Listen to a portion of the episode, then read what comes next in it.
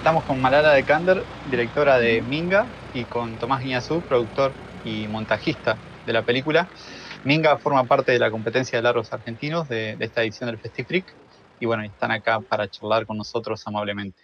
Hay algo de, Minga que, me atraía, que uno se introduce en ese mundo y hay algo de, de, ocultar el contexto por el cual se mueven esas casas y eso genera como un atractivo particular. También se genera como un mundo en el que pareciera de ficción o de ciencia ficción, donde se naturaliza el movimiento de casas. Encontraba en eso una, estrategia también de abordaje que tenía que ver con eh, ir directo a centrarse en esos movimientos sin dar muchas explicaciones. A partir de ahí se generaba también como ese, ese micromundo. Me interesaba un poco saber cómo lo pensaron a eso. Bueno, mira, eh, Minga eh, es una película que no fue pensada como película.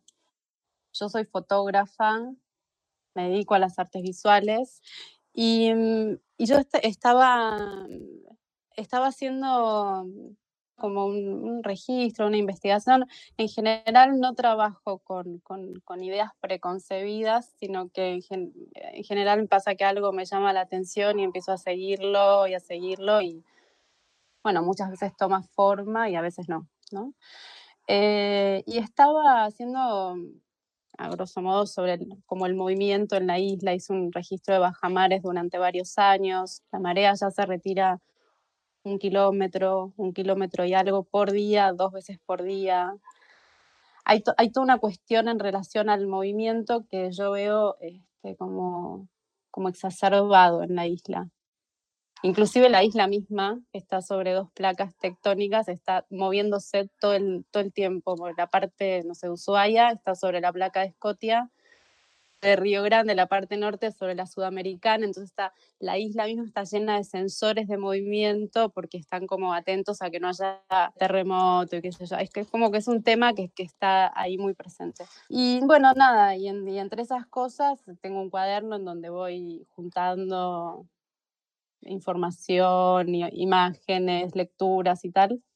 Y empecé a, fotografiar estas, estas casas y, bueno, y, de, pronto empecé a sentir como que la, imagen me pedía video y empecé a filmar. Me, encontré con Rubén, que, es este hombre que, que, traslada todas las casas que se mueven allá desde hace un montón de años. Y entonces eh, lo empecé a seguir a él y cada vez eh, filmaba más largo y de repente tuve muchísimas horas, pero muchísimas horas de filmación. Y en un momento yo estaba editando otro trabajo con Tomás y con, con Rodrigo Sánchez Mariño y en un disco había material de Minga, que no era Minga en ese momento, eran videos, eran millones de videos. Los chicos lo vieron y Tomás dijo, me, propuso como, como juego, ¿por qué no hacemos un, un, armadito, un pequeño montaje? Me parece que hay un corto, está interesante este material y paz. Eh, y bueno, eh, hizo como un primer armado que quedó de 40 minutos. Era más o menos de 40, que lo, fuimos haciendo, eran como clases al mismo tiempo. Al mismo tiempo íbamos trabajando el material y discutiendo como temas eh, de cine como para que vos también vayas entendiendo lo que, lo que íbamos como armando. Claro, porque yo en ese momento estaba como muy atravesada por el, por el filtro de la fotografía, entonces me interesaba empezar a mirar eh, la, la, imagen desde otro lugar y, y, poder analizarla desde otro lugar con otras herramientas y, y bueno, también poder tomar otro tipo de decisiones, ¿no? Con, como con más conocimiento. Y bueno, nos quedó este primer armado de 40 minutos había mucho más material todavía y bueno, vimos que se sostenía, eh, se, lo mostramos a, a Mariano Ginás y, bueno, él me ayudó un montón. Eh, él opinó que, que, se sostenía, que podíamos seguir trabajando y después eh, convocamos a Nacho Mayores para mm, como terminar de hacer el, montaje, el montaje final y lo hicimos entre los tres. En esas conversaciones, en esas charlas o clases, ¿qué hipótesis se manejaban prematuramente con, con ese material? Yo, eh, como además soy ayudante en, guion en, la FUC, eh, trabajaba mucho el tema narrativo de la película, como que había cosas que yo le decía, bueno, pero acá hay narración, digo, hay, hay que jugar con ciertos mecanismos de la ficción que pueden verse y que se van generando en el montaje, y Malala decía como, no, pero yo no quiero ficción, eh, como es, la ficción no es esto, esta no es lo que yo quiero hacer. Y le digo, bueno, pero se genera solo, y entonces íbamos intercambiando y viendo y diciendo, bueno, pero acá, cuando uno ve estos tres personajes que están reunidos mirando algo, ¿qué se genera? Se genera tensión, por lo tanto, y entonces, si se generaba tensión, bueno, entonces hay ficción, entonces pensemos esto, ¿qué es lo que, qué nos sirve de esto? Y si lo dejamos más tiempo, se va generando cierta idea como de suspenso y de que alguien se pregunta qué está sucediendo, qué hay ahí, y qué pasa si de repente cortamos y vamos a otro lado. Bueno, como, como había una especie de, de, ir viendo al mismo tiempo, bueno, que es, de, los, de los problemas más difíciles de, entender, que es cuándo cortar, digo, como era el, era el momento de, bueno, en qué momento ya se va la atención, ya no, no, no se puede seguir más viendo este plano y hay que cortar, o incluso en qué momento quizá el plano ya tiene un nivel de, de desgaste y eso genera otra emoción nueva. Entonces, dejarlo un poco más a veces también era mejor para que después... Eh, pero bueno, eran, eran esos debates donde a Malala, que, es, una, es, muy fanática de ver todo el material 10 o 15 veces, todas esas horas de material, para ella le parecía que siempre estaba muy bueno. Entonces también era como, bueno, todo mi trabajo es tiene su tiempo, es lento. A mí inclusive me interesa enfrentarme y a, la incomodidad, ¿no? Que supone a veces que no suceda nada. Eso a mí me interesa, me interesa, me interesa transitarlo, me interesa experimentarlo y también me interesa ofrecerlo, ¿no? En mi trabajo. A veces reniego un poco de, bueno, que todo tiene que, estimular o ser entretenido o llenar como, como el hueco me gusta, me, parece interesante, aunque sea incómodo, ¿no? Y bueno, ¿y cómo fueron resolviendo esas dos posiciones? Una más ligada hacia la narración propia del material y la otra eh, en dejar ser y que fluya ese tiempo del material. ¿Cuándo descubrieron que había una película ahí y que esa película entraba como en ese terreno común de las dos posiciones? habíamos llegado a, algo en común nosotros dos, pero después eh, Nacho eh, hizo, eh, hizo algunas modificaciones, incluyó material que nosotros habíamos descartado inclusive. Y, y, bueno, no sé, se generó algo entre los tres como de un equilibrio maravilloso. No, no, no, hubo, no hubo tensión con Nacho, al contrario, no es como que llegamos a algo muy como suave. Sí, es que Nacho al mismo tiempo fue una especie de, de voz un poco más eh, potente en un momento donde ya nosotros habíamos estado trabajando un año y medio, quizá la película en montaje, y en algún punto yo ya había visto tanto el material, digo, yo, al mismo tiempo estaba ya perdido, y como y, y, Nacho al volver a ver toda la película, al ver todo el material que tenía Malala, digo, material que Malala en algún punto había descartado por completo y yo quizá ni siquiera había visto. Él lo vio y, y encontró al mismo tiempo y de alguna forma, no es que impuso, pero dijo, esto está buenísimo, esto tiene que entrar y entraba. Y entonces después ahí fuimos viendo como en los bloques y reacomodando la película, digo, planos que ahora, por ejemplo, están, no sé, en el último tercio de la película, quizás estaban al comienzo, digo, una reestructuración y, nos dimos cuenta de que de cómo se iba generando, que eso sí era una idea de montaje del principio, pero, pero que Nacho terminó de armar, que había una especie como de recorrido un poco infinito, como que uno es raro porque la máquina anda y anda y anda y uno se va dando cuenta que en teoría pasan los días, pero al mismo tiempo no se da cuenta de eso. Entonces había algo de, de una especie de, recorrido que va haciendo la, máquina al mismo tiempo que la película, que creo que se terminó también de armar con, Nacho. Sí, es verdad lo que decís, porque es como Nacho tenía como una, voz de autoridad, ¿no? le tengo confianza. Bueno, a Tomás también, pero nosotros no habíamos estado como mucho, es lo que vos decís, mucho tiempo y, trabajando y ya lo, lo, teníamos como muy encima, vino Nacho como con su mirada fresca y, terminamos de, darle cierre, sí. ¿De qué tiempos estamos hablando de todo el proceso, digamos, de, los registros hasta que empezaron a, dialogar sobre ese material, hasta que llegaron a... y mira, yo empecé, yo empecé a filmar en 2015 2017 empezamos a ver el material con Tommy y empezamos a jugar, a ensayar esa especie de, montaje, de armadito, este, y después estuvimos laburando parte 2017, todo 2018, en 2019, toda la parte, como el armado final, el montaje final con Nacho, con la incorporación de Nacho y eh, el sonido había algo que me, interesaba y señaló Tomás, eh, un poco eh, la, percepción de la, tensión y el suspenso interno de cada, de cada movimiento de casa que tiene como una narrativa particular. Y a su vez también genera como un fenómeno hipnótico que uno ve un movimiento de casa y ya la siguiente escena se renueva eh, totalmente la expectativa sobre eso y se vuelve a, a generar ese suspenso y me resulta muy particular también esa fórmula porque generalmente la atención eh, mediante la repetición se va perdiendo y acá no sucede eso. Quería saber cómo lo percibían a ese fenómeno. Bueno, no sé, a mí me parece que eso eh, apareció, bueno, y es lindísimo porque apareció casi sin querer, como de, una manera como instintiva.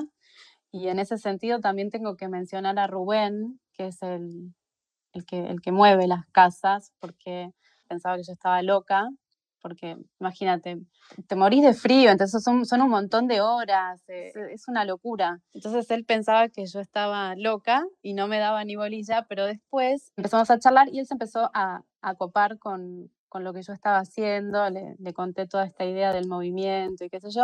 Entonces hay muchos planos que, son, que están sugeridos por él, entonces él me decía, mira, nena, voy a ir por tal y tal lugar. Entonces, si vos vas, te adelantás, en vez de seguirme y me esperás, vas a ver que la casa, no sé, cruza el puente. Y bueno, me parece que, que ahí se armó algo súper lindo y, que esto que decís vos tiene que ver con eso, ¿no? Con, con algo no, no tan craneado, no tan pensado, sino eh, como, como vivido como, con curiosidad, con alegría, con, ¿no? con, como, con, una cosa así, hasta medio lúdica, medio... Eh, Coincido con lo que decís y me acordaba, eh, digo, no solo cuando él te sugería esos planos, sino cuando por momentos, hay, hay un momento donde la máquina pasa muy cerca de cámara, donde él ya es consciente, y donde el conductor ya es consciente de, de la cámara y entiende más o menos, digo, por más que no sepa de óptica,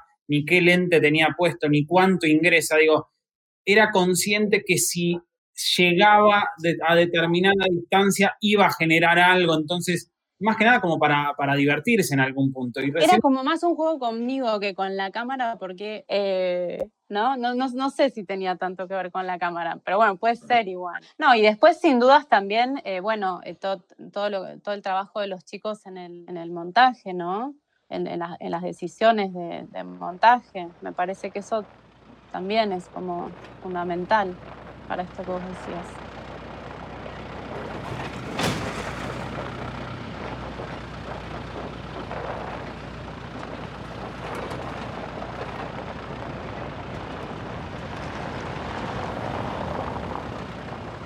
A mí no, me, no me llamó la atención Rubén, sino eh, el vínculo entre la máquina y la casa. Y sobre todo, viste, cuando la máquina de repente levanta la pala, baja la pala, bueno, todo, todo ese movimiento, eh, bueno, toda esa situación y los ruidos de toda esa situación me, seducían un montón y, eso era lo que yo eh, quería filmar, no a Rubén. por supuesto que él es parte fundamental de toda, de toda esa operación, ¿no? Y me enseñó tantas cosas. Entre esas cosas me enseñó a manejar la máquina. Eh.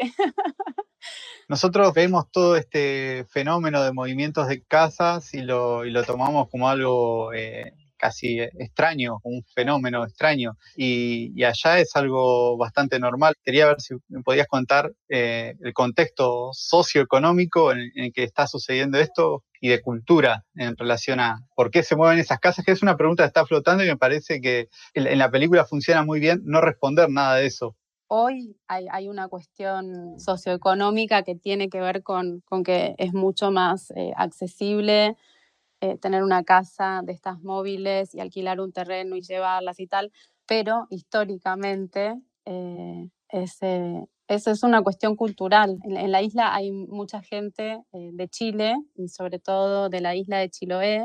Y en la isla de Chiloé, bueno, esto se hace. Las casas se, trasladan, inclusive entre, entre canales.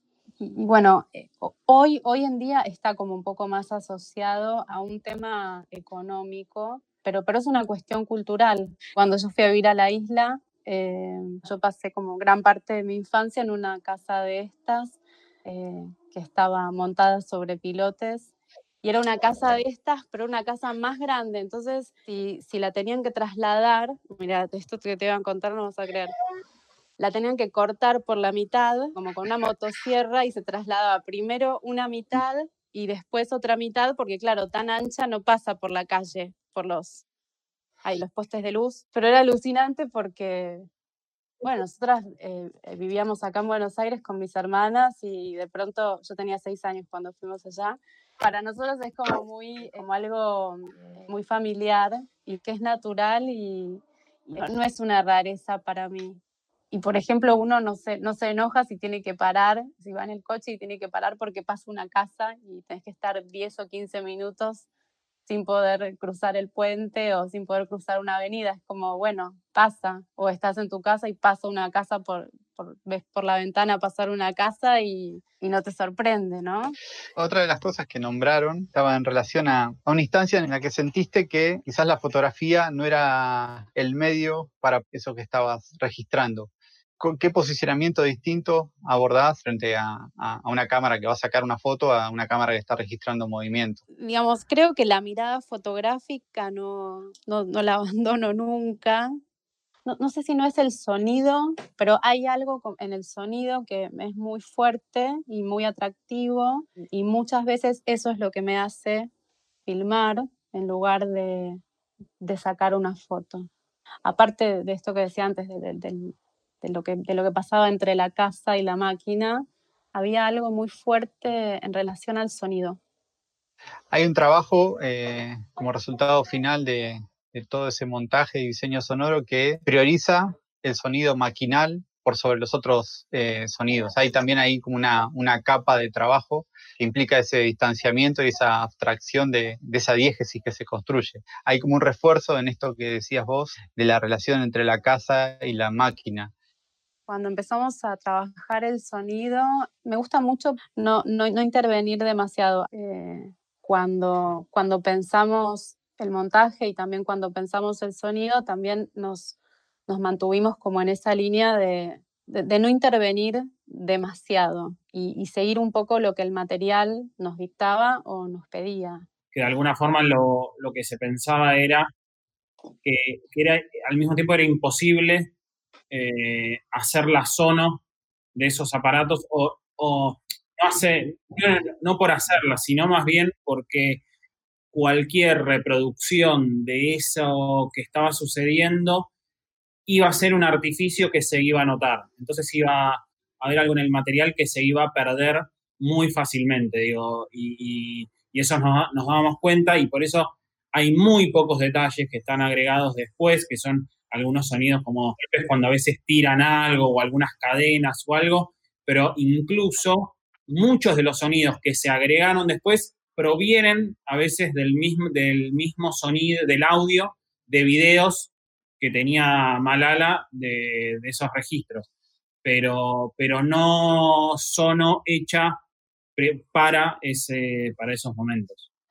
No, otra, otra eh, hay una, cosa que me parece súper hermosa. Bueno, yo encima que no vengo del, palo del cine, este, y es que, bueno, que es una película hecha entre todos, porque me, me costaba un poco esta cuestión del director y como poner categorías, ¿no? Porque realmente yo filmé sin, sin esa intención de, filmé por curiosidad, este, sin esa intención de hacer una película y después terminamos armando una película, pero realmente de manera grupal. Yo sé que siempre se trabaja de manera grupal en el cine, pero acá es horizontal, ¿no? Y eso me, pareció, me pareció un proceso hermoso, súper enriquecedor para todos aparte, porque, bueno, nada, inclusive para mí. Sobre todo para vos. Sobre todo para mí, claro. Era la única que no tenía nada que ver con el ambiente del cine. Bueno, y como última pregunta, ¿por qué Minga? Claro, porque en Chiloé se llama, se le dice la Minga al traslado de casas. Tiene como toda una, una cuestión eh, más comunitaria porque todos los vecinos intervienen y se trasladan con bueyes. Es un poco violento también, ¿no? No, no vamos a romantizar la cosa. Es bastante violento porque, bueno, los bueyes hay que pegarles un poco para que tiren. Los varones en general están ahí con los bueyes y el traslado y las mujeres están esperando que llegue la casa en el nuevo lugar y preparan una gran comida y después festejan y es una, sí, es, es una actividad que se hace en comunidad eh, y se llama Minga.